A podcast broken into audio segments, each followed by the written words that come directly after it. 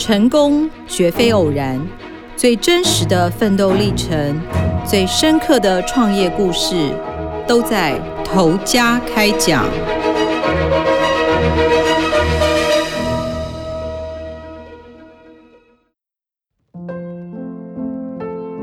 各位听众，大家好，欢迎收听由静好听与静周刊共同制作播出的节目《投家开讲》，我是静周刊财经人物组记者小军。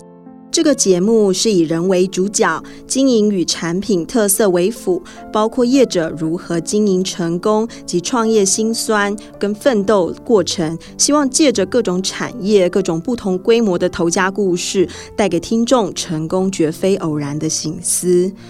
那我今天想要跟听众分享的啊，一个店家，他是在花莲哈，他是花莲三十七年的老店，叫做菩提食品。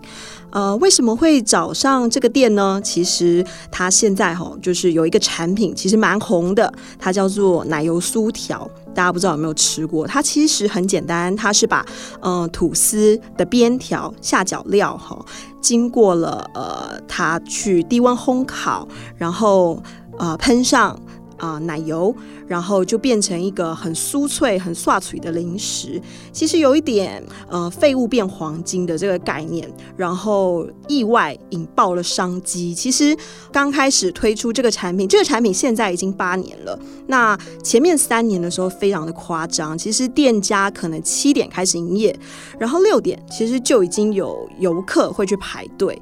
每个人呢就只能买两包，然后在网络上其实要等到五个月哦，其实要等非常的久哈。呃，这一家店的老板就是他的奋斗故事，其实蛮有一个台湾的，就是在地的那种小人物的一个努力打拼的过程。呃，经过我就是呃去采访之后，才知道其实老板本身其实并不是花莲当地人，他其实是呃南投小孩，他其实住在南投的山上。然后当时呃十三岁的时候，他觉得就是说在南投山上可能种茶，然后种香蕉很难出人头地。所以他其实很猛哦。某一天，他其实是家里的老幺。某一天，他就是决定要离家出走。那他的方式其实很很很率性，他就是领了当天就是把香蕉拿去那个普里的市集拿去卖之后，把当月卖香蕉的钱三百八十块领出来，然后他就在那个火车站的呃寻人启事的那个看板上面就留下四个字，就是说不要找我。然后就这样就走了，就自己一个人带着这个钱就开始出外打拼。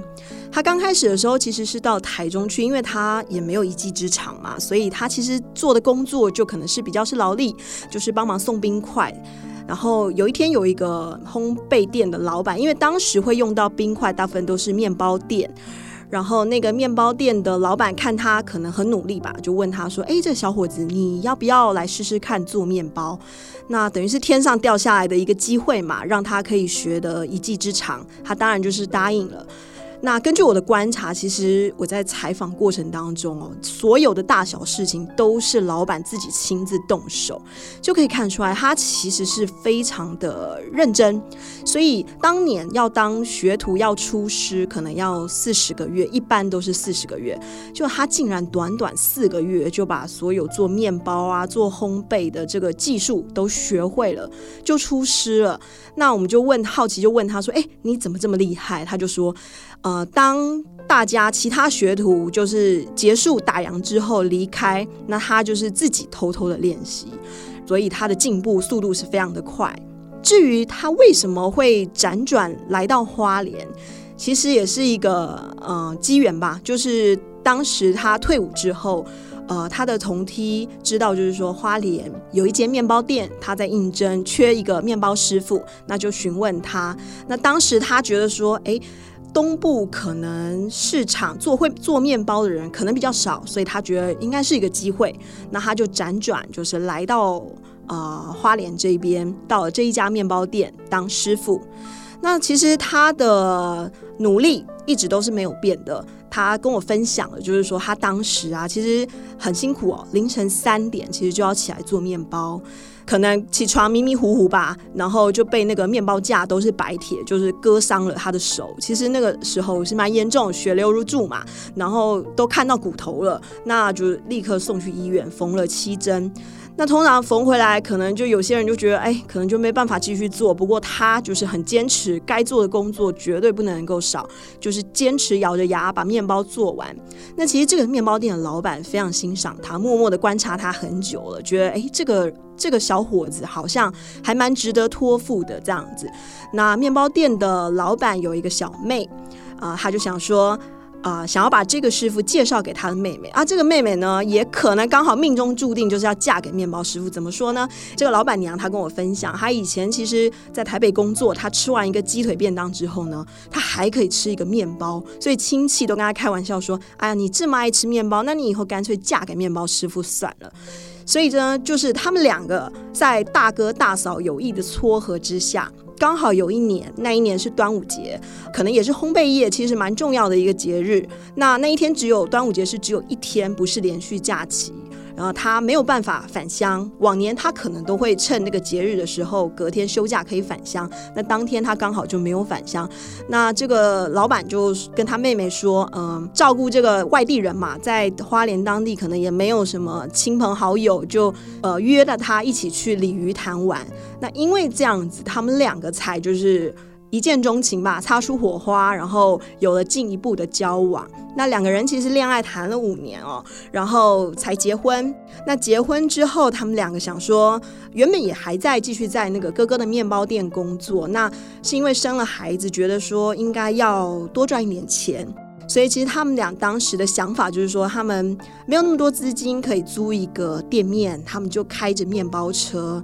那把车就是开到比较郊区，因为如果开在市区，可能会怕影响到哥哥的面包店的生意。那当时他们为了吸引人家的注意，其实那个呃面包车的会放着邓丽君的那个小城故事，然后穿梭在那个大街小巷，其实很有画面感哦。然后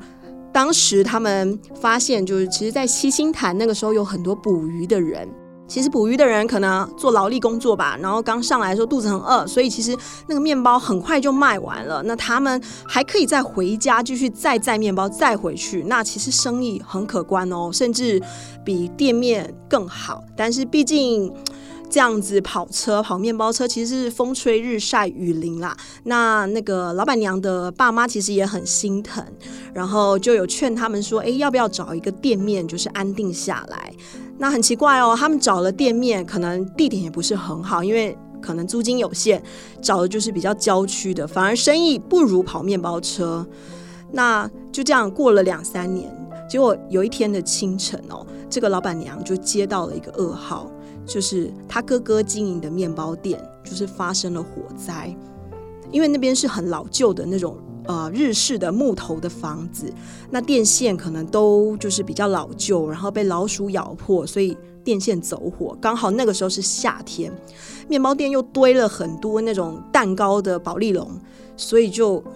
呃火灾。那他大哥大嫂，包括三个侄儿。就是命丧火窟这样子，那这件事情其实对这对年轻的夫妻来讲，其实是一个很大的打击。因为老板娘说，在哥哥的店里，其实以前从七点开店，然后一直营业到晚上九点，他跟大哥大嫂的感情都非常好。因为大嫂有三个孩子嘛，他就会等大嫂整理完家务，然后还陪大嫂聊个天，然后才离开。所以其实他当下是非常震惊的，可是他又一方面又想要继续把大哥就是对这个烘焙的热爱延续下去，所以他们夫妻俩就决定就是说，在很短的时间内，大概就一个星期哦，原址就是把这个面包店重新再经营起来。那在这个过程当中，其实老板娘哦，她那时候已经怀老二，肚子是已经怀孕五个月了。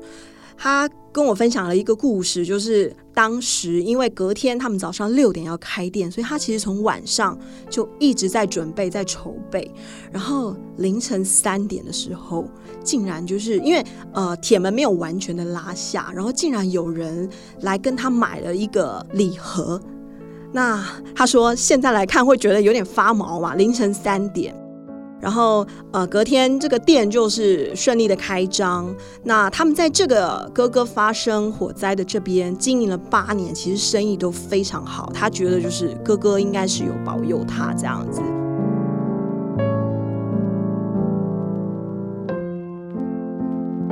因为做了生意非常好，然后他们基本上就是很早就营业。他先生依旧维持着凌晨三点就开始起床做面包，然后六点就开店，营业到晚上十一点。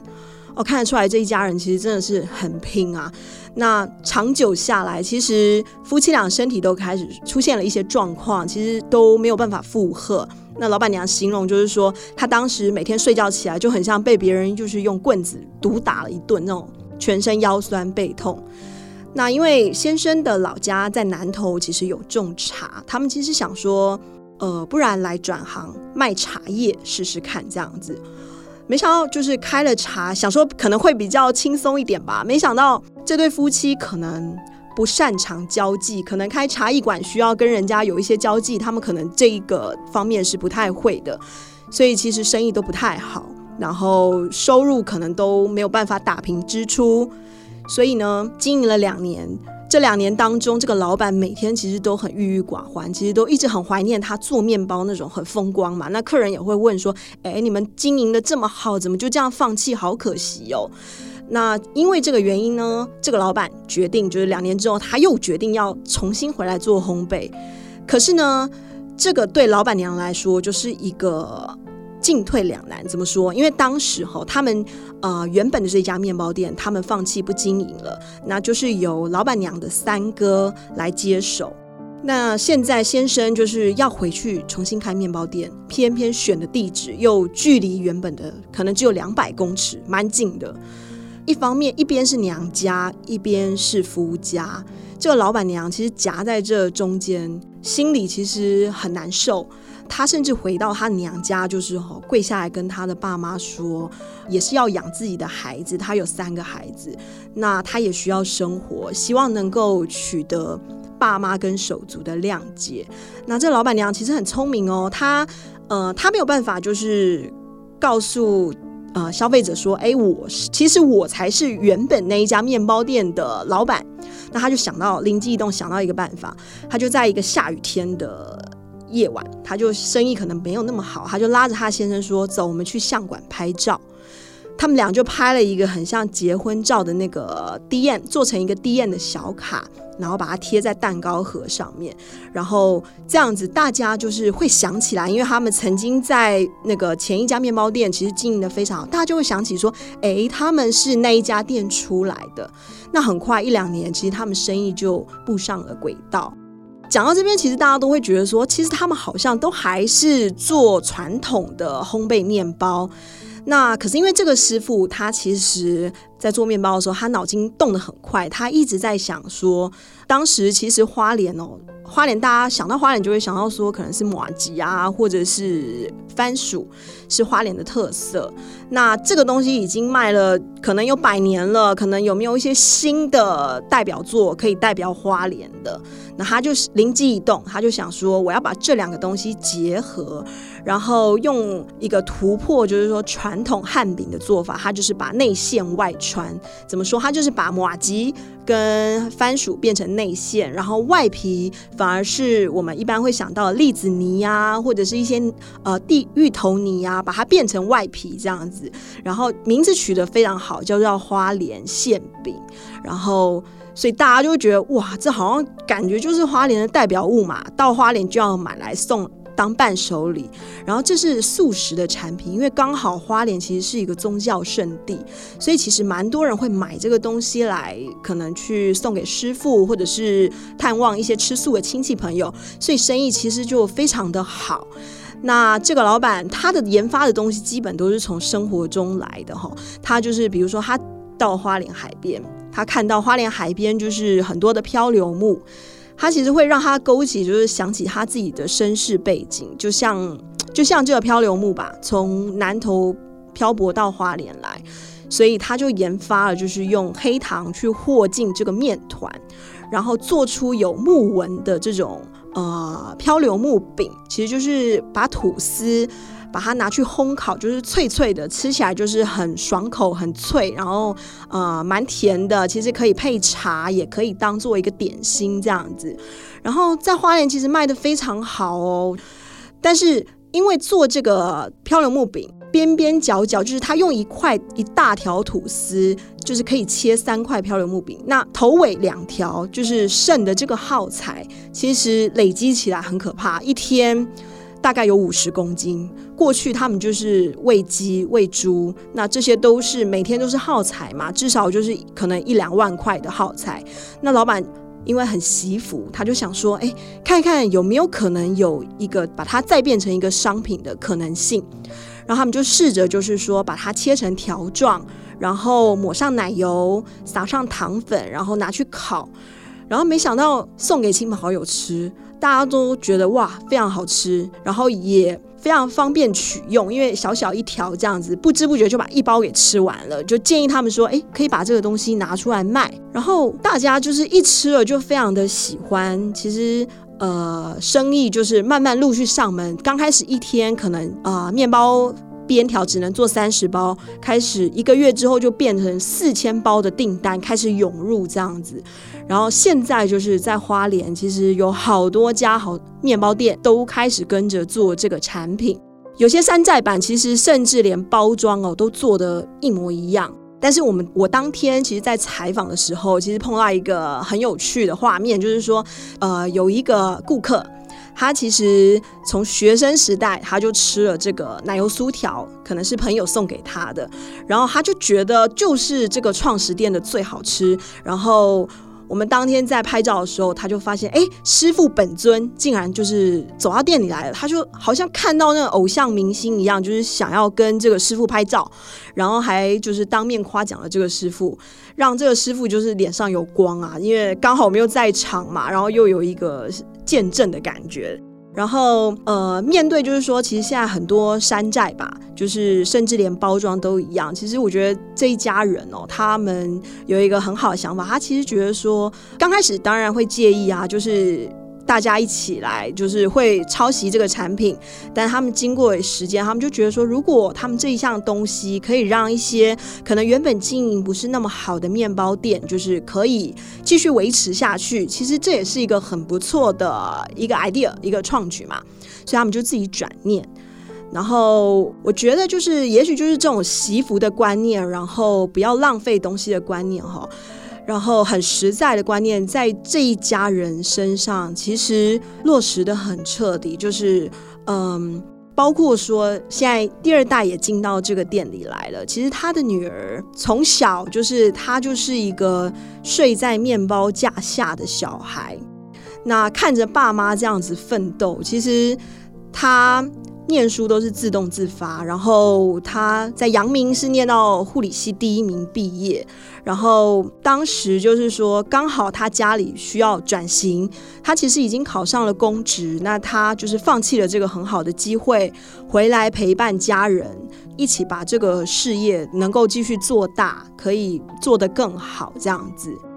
我会觉得，就是说，呃，其实，在不知道这家店的故事的时候，你可能觉得它单纯是一个产品。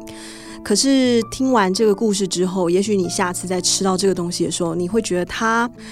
更有一些就是人生百态吧，就是更有味道。希望可以带给听众这样子的一个感觉。如果听众有兴趣，想要更深入了解这家店的故事，可以上网搜寻台湾老店半手搞复苏完整系列报道。也请继续锁定由静好听与静周刊共同制作播出的节目《头家开讲》，我们下次见。